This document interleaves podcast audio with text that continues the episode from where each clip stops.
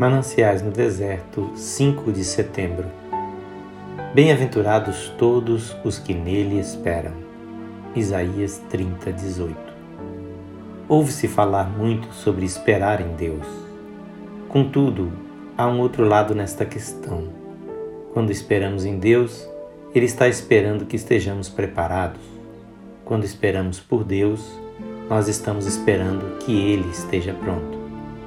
Muitos dizem e muitos mais creem que no momento em que preenchemos as condições necessárias à resposta de uma oração, Deus a responde.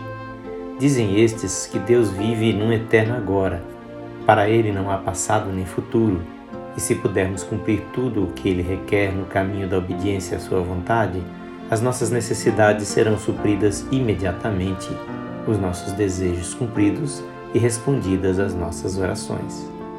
Há muita verdade nessa crença, contudo, ela expressa apenas um lado da verdade. Embora Deus viva num eterno agora, ele opera os seus propósitos no tempo. Uma petição apresentada diante de Deus é como uma semente lançada no solo. Forças que estão acima e além do nosso controle trabalham sobre ela, até que é dada a plena frutificação da resposta. E a paciência estava disposta a esperar conforme o livro O Peregrino de John Bunyan. Que o Senhor Jesus abençoe a sua vida e a sua casa.